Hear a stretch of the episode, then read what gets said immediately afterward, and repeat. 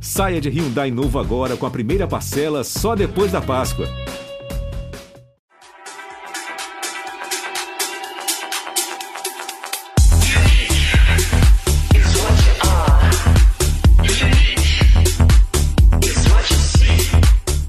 O Coachella 2022 teve três brasileiras no line-up: Anitta, Pablo Vittar e mais uma atração de música eletrônica que é o tema desse podcast, a DJ Ana.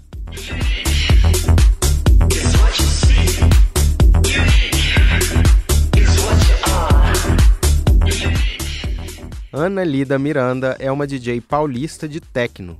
Além do Coachella, ela já tocou no Tomorrowland, no Ultra e no Rock in Rio. Pela primeira vez depois de mais de 20 anos de carreira, a maior DJ brasileira finalmente tocou no maior festival do Brasil. Hoje, o G1 ouviu a história da DJ Ana. Ela vai contar como começou tocando axé em baladas no interior de São Paulo e como foi parar nos palcos de grandes festivais. Eu sou Rodrigo Ortega. Eu sou Braulio Lawrence e esse é o G1 Ouviu, o podcast de música do G1.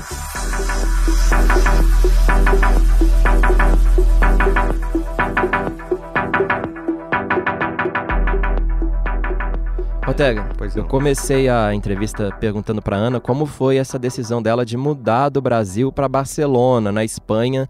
Isso foi em 2015. Um ano antes, ela tinha sido eleita artista revelação no DJ Sound Awards.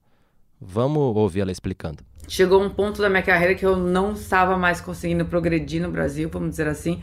Estava um pouco limitado para mim, para o tipo de som que eu toco. E eu já tinha feito uns lançamentos que foram tiveram algum sucesso aqui na Europa. Já estava recebendo bastante convite para tocar aqui, mas estava tendo que negar bastante pela viagem, né, que não é tão fácil fazer o fim de semana na Europa e voltar. Então eu decidi ir. Não estava super bem aqui ainda. Minha carreira não estava tão estabilizada, foi assim uma aposta. Eu vi que podia dar em algo.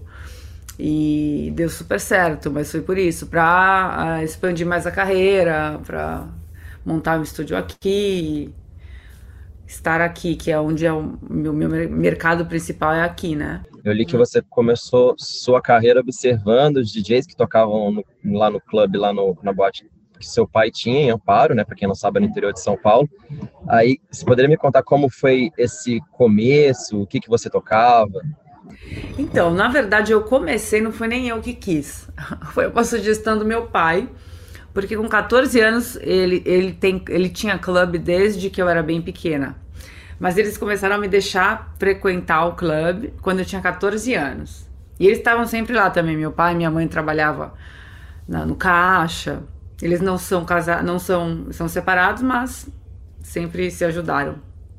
E aí, ah, teve um dia que eu reclamei pro meu pai que o DJ que estava tocando naquela época, em um, do, em um dos das pistas, ele estava tocando sempre a mesma música, na mesma ordem, toda semana. Eu tava lá toda semana e eu observei aquilo e eu fui comentar, fui falar pro meu pai, olha, ele tá, tá tocando as mesmas coisas, não muda, não, não varia.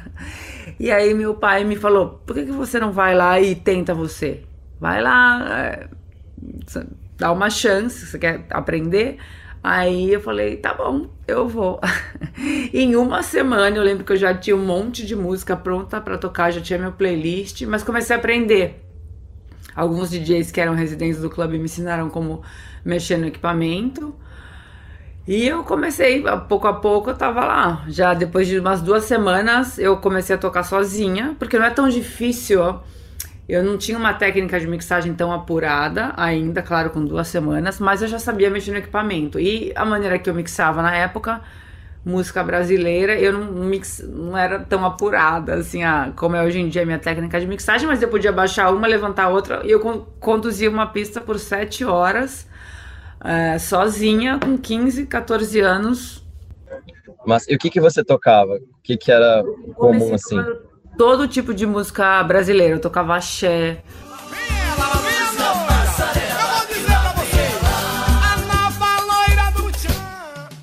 MPB, eu fazia um- uma mistura assim de música brasileira, porque a pista que eu tocava era principalmente axé na época. Era muito forte o axé. Era aquela época que tinha aqueles shows de axé na Globo no domingo. E eu tocava principalmente isso, mas depois eu comecei a colocar outras coisas de bandas também, umas coisas assim. E com o tempo, depois de dois anos tocando, eu descobri a música eletrônica em um dos palcos. E aí tudo mudou. As apresentações com esses sets de axé e outras músicas super populares brasileiras reuniam umas 1.500 pessoas na pista. Isso foi no ano de 2000. Dois anos depois, em 2002, ela conseguiu fazer a primeira apresentação que ela considera profissional. O show foi no Rio, agora já tocando música eletrônica e usando Vinícius ela abriu para o DJ Mal Mal. Esse é o apelido do DJ Maurício Bichain, que tem mais de 35 anos de carreira e é um nome super prestigiado na cena eletrônica brasileira. Mas voltando para a personagem desse podcast, a Ana contou como ela treinava para ser DJ lá no porão da casa da avó dela. Então, isso é muito curioso, porque não veio de mim essa ideia de ser DJ e trabalhar com música, mas a partir do momento que eu aceitei, passou a ser minha vida. Então, eu acordava é, antes disso, eu era jogadora de vôlei, inclusive. E eu tava o dia inteiro jogando vôlei e treinando e participando dos times, ia jogar até profissionalmente. Mas aí a música entrou na minha vida, foi como eu esqueci tudo. Então eu acordava pesquisando música, treinando, aprendendo a mexer nos equipamentos, descobrindo coisas. E especialmente quando eu comecei a tocar música eletrônica. Então eu acordava e eu praticava 10 horas por dia. Porque não é. é para você aprender, começar a aprender a mixar e a, a técnica de mixagem, principalmente com vinil, não é tão fácil de aprender. Requer treinamento, requer prática para você fazer bem, sabe? Não é simples. As, não sei se as pessoas sabem, mas é, é, uma, é difícil. Então eu praticava oito horas por dia. E quando eu não estava praticando, eu estava pensando nisso. Tava sonhando na minha cabeça ou pesquisando, pesquisando música no, no começo eu nem tinha internet. Depois chegou a internet, então ficou pior, porque eu consegui acessar as lojas internacionais de vinis e de para de pesquisar música também como Discogs e tal. E eu o dia inteiro fazendo, eu era o dia inteiro assim. E eu tinha os equipamentos, meu pai tinha bastante equipamento. Isso eu fui sortuda. Ele nunca me ensinou nada. Eu aprendi sozinha, mas ele tinha à minha disposição equipa os equipamentos. Ele tinha os equipamentos do clube tinha algumas reservas que ficavam na casa dele, que é a casa da minha avó também, lá embaixo, num porão assim. Tava tudo lá. Então eu tinha umas, um sistema de som bom para tocar. Eu conseguia praticar num, sabe, com, P, com P, PA, com sub, com, a, com as caixas. Tinha as pickups. Na época eu só tocava com vinil e o mixer. Então tinha lá à minha disposição meu espaço para treinar e eu ficava lá o tempo inteiro. Esse porão da casa da avó ficava cheio de equipamentos das boates do pai da Ana. Essa casa ficava também em Amparo, no interior de São Paulo. A Ana ficou nesse esquema de porão, lab e boate do pai, basicamente dos 14 aos 18 anos, quando ela se mudou para São Paulo, para a capital. Eu perguntei como foi essa transição de uma jovem DJ do interior paulista para uma DJ mais conhecida da cena paulistana.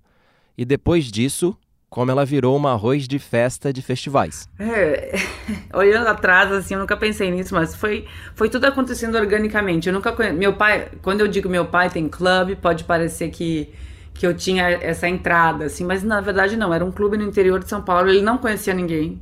Eu não conhecia ninguém, então foi super orgânico e foi longo esse processo, não foi de uma hora para outra. Eu já sou de dia 23 anos.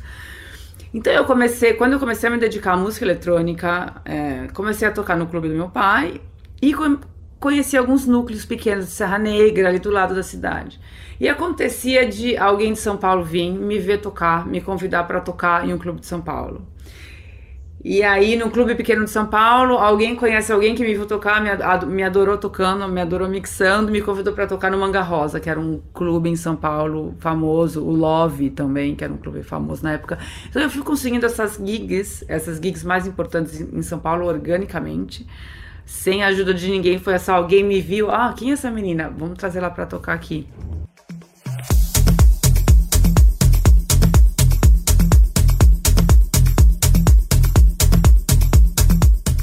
E com esse burburinho em torno do nome dela, ela foi chamada para uma agência.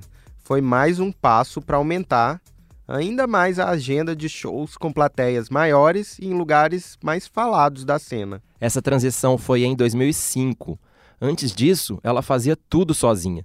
Cuidava dos equipamentos, da marcação de shows, de tudo. Mas assim, eu nunca cresci muito no Brasil. Eu, eu tinha minhas gigs, assim, mas era coisa pequena sabe? Não era nada que como hoje. Eu só realmente ganhei visibilidade no Brasil quando eu saí do Brasil e fiz sucesso na Europa. Aí eu fui é, reconhecida mais no Brasil. Mas normal, né? Meu trabalho foi crescendo, eu sempre, mesmo não tendo um sucesso e, e tá ganhando bem uh, como DJ, eu sempre me dediquei bastante à minha carreira, eu estudei produção musical, estava sempre uh, fazendo crescer e, e, aperfeiçoando a minha, a minha arte, né? Até que chegou a hora eu comecei a lançar em alguns selos importantes, então lançando música você já consegue uma visibilidade maior, o teu trabalho é mais promovido porque através da, da venda de música, dos streamings, a gente consegue atingir muita gente, né? Bem grande, assim. De uns cinco anos para cá, eu cresci muito. Eu, eu, fiz uns trabalhos bem legais e, e meu nome me deu uma espalhada, uma crescida.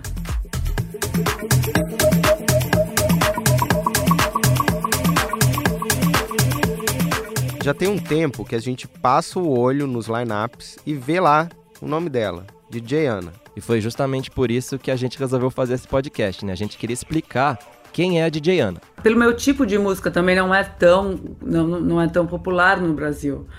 Mas aqui é, e, e eu, com a Cello, por exemplo, eu tava tocando, mas ninguém sabia que eu tava tocando, nem sabia que eu era brasileira. A, as pessoas da, que gostam da música eletrônica, que é uma coisa mais pequena, sabem quem eu sou, mas assim, a maioria no Brasil não, não sabe.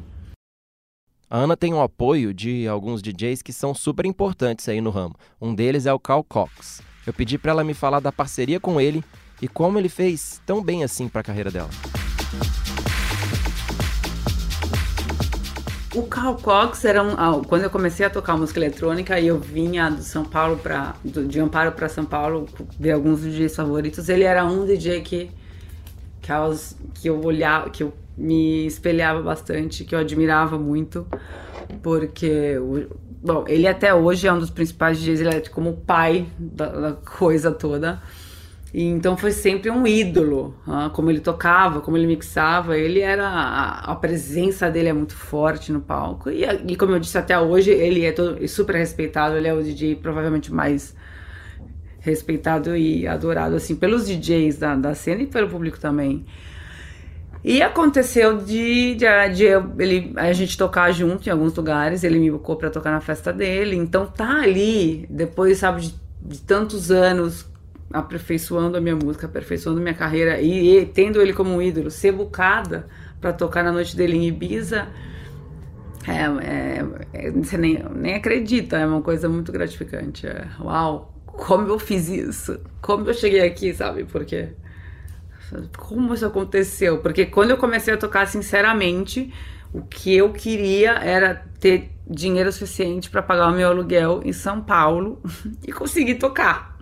Conseguir viver disso. Eu nunca jamais imaginei para a Europa. Se você me dissesse naquela época que eu ia morar na Europa e, e tocar aqui nos principais, eu ia falar, mas como? Isso é impossível.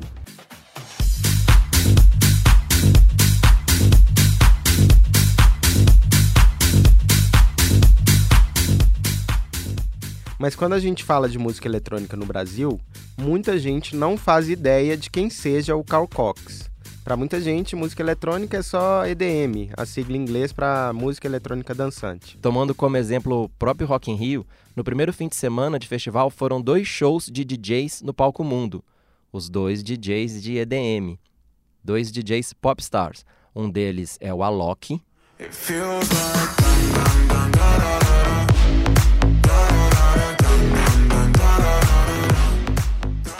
e o outro é o Marshmallow.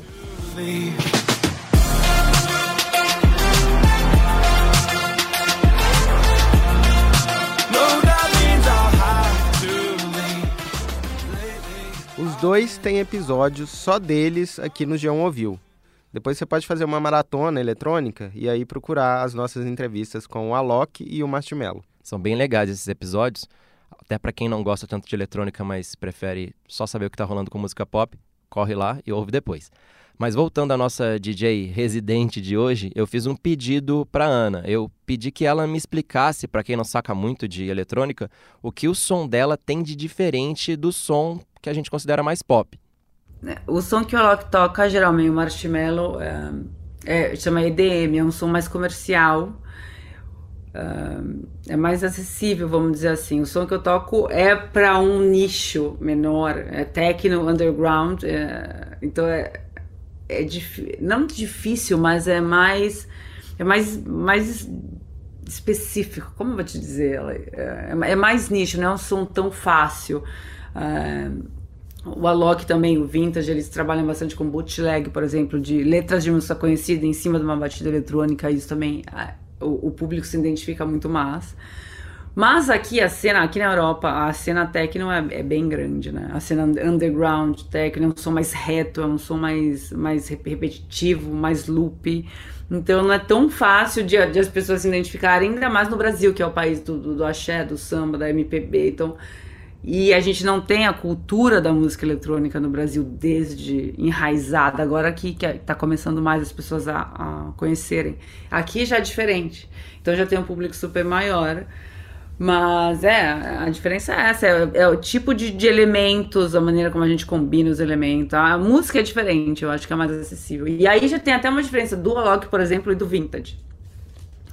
E eu tô tocando bastante com Vintage aqui na Europa, inclusive. Ele tá tocando todas as festas que eu tenho tocado. O Vintage também tá no line-up. É, são palcos diferentes, porque como eu disse, ele já tem uma música mais acessível. E, mas a gente sempre tá nas mesmas festas. Agora eu tô adorando ver ele aqui em todas. Tá super bem. O Alok já não encontro tanto, que é um pouco mais o vintage é até mais pouco próximo do, do meu, é bem diferente, mas o Alok é ainda mais diferente.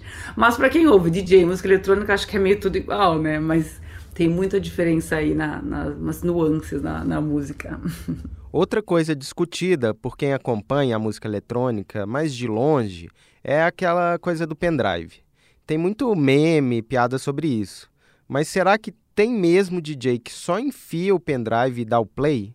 Ortega, ela já chegou acabando com esse mito aí de ah, pendrive é uma coisa ruim, porque tocar com pendrive não é sinônimo de picaretagem, sinônimo de desleixo.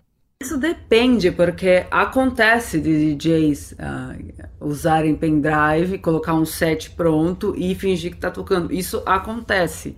No nosso, isso, isso acontece mais também quando aqueles super shows que tem tudo marcado, que o fogo mais de EDM, isso acontece mais. Mas nesse nosso meio do techno e da música eletrônica mais underground, isso não acontece, porque uma das coisas que, que é a graça e que a gente quer fazer é mixar na hora. E, e eu, por exemplo, toco com pendrive, mas o que tem dentro daquele pendrive é todas as músicas que eu passo dias produzindo no meu estúdio, estudando, tocando piano, uh, fazendo aula de canto. É, é música mesmo. É, é, não é nada diferente de você ir pro estúdio fazer uma banda. É a mesma coisa. Inclusive DJs produzem bandas, é, fazem produção para o que seria uma, uma banda, por exemplo. Uh, mas o pendrive tá ali, mas você pode fazer o que você quiser. Porque quando eu tô tocando, eu tô tocando com quatro CDJs e um efeito, que é o Pioneer RMX, e eu tô fazendo tudo na hora. Eu não sei, eu, eu tenho as músicas que eu trabalhei no estúdio, então eu coloco tudo dentro desse pendrive. E é, só que ali na hora é tudo improvisado. Eu mixo três músicas ao mesmo tempo, eu, eu, eu lupo, eu corto, então é a performance ali é, é a técnica de mixagem que eu tava te falando.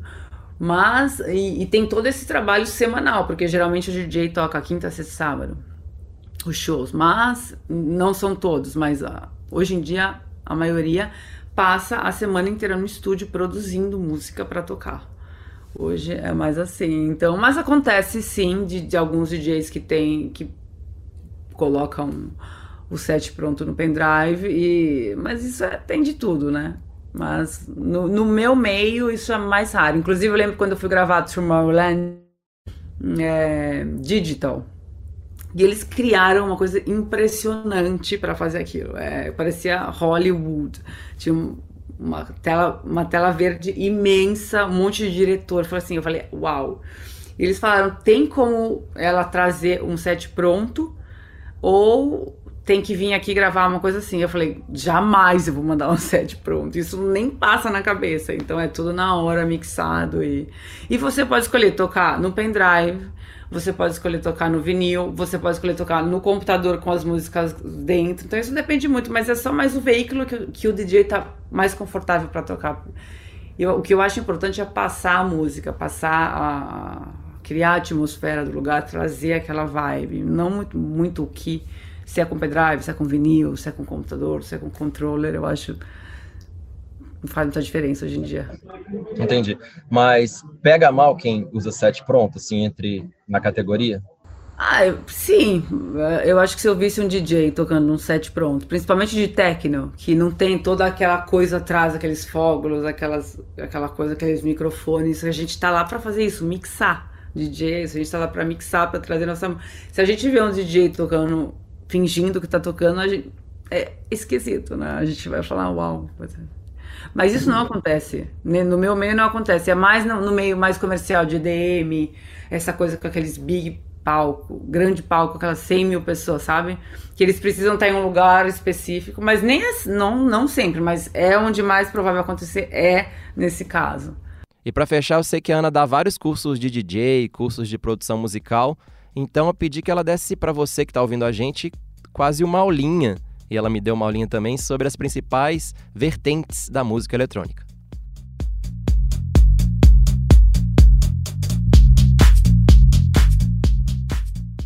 Então, tem o techno, que é o que eu que eu o meu tipo de música, mas é assim, é complicado, porque dentro do techno, tem o techno mais pesado, que é 150 batidas por minuto, super sujo. Tem o techno mais groove, que já é um pouco mais devagar. Que, que tem mais vocal, mais comercial. Dentro do e tem o techno mais melódico, que é um pouquinho mais devagar ainda, mas cheio de melodia, super emocional. Então, vamos falar. Tem o techno. O que eu faço geralmente é um techno bem energético, com bastante sintetizadores, trabalho muito com, com isso. Vocais às vezes, e eu também faço techno mais melódico, com bastante melodias, vocais também, uma coisa mais emocional, assim, há bastante arpejos, que é o que eu mais gosto, é, é entre o techno mais, mais groove, mais energético e o melódico. Então eu, eu, tra eu surfo nessa área, sabe?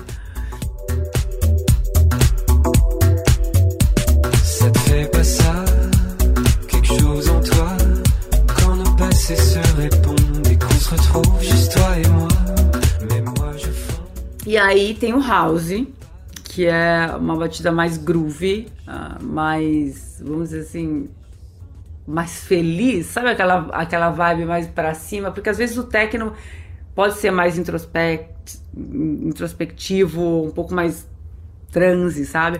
O house já é sempre com bastante vocal. O house é que o Vintage Culture toca, que é o DJ mais conhecido aí do Brasil. Ele toca um house, um tech house, super legal, com bastante groove, um, um beat bem gostoso de dançar.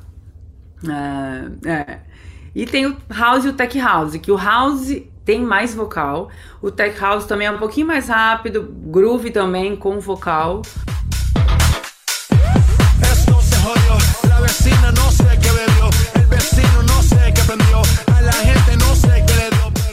E tem o EDM, que é, seria o que o Alok toca é, que é aquele som mais, mais, mais agitado, vamos dizer assim, com, com aqueles sons mais, mais. Ai, eu não sei nem como explicar. Porque para mim é um pouco barulhento. o EDM eu acho que é um pouco mais. instiga bastante as pessoas, sabe? Quando tá. Eu não sei como explicar, preciso pensar em como explicar o EDM. E é o som mais popular da música eletrônica. É, é o estilo que leva 100 mil pessoas pro estádio que tem os mais fãs, assim, que as pessoas. Que é o Marshmello, David Guetta, Steve Aoki, Alok, Dimitri Vegas, like, o Hard. Esses são EDM e são os DJs mais famosos do mundo. I'm nothing to lose. Far away, far away. Ricochet, you take your aim.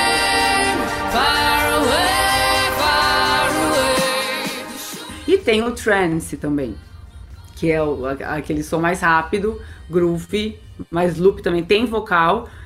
Tem aquele, é, aqueles sintetizadores também, mas é um seria o Tiesto, mais famoso do trance, vamos dizer. Então esses são as principais, mas dentro dele tem sub, subvertentes também infinito.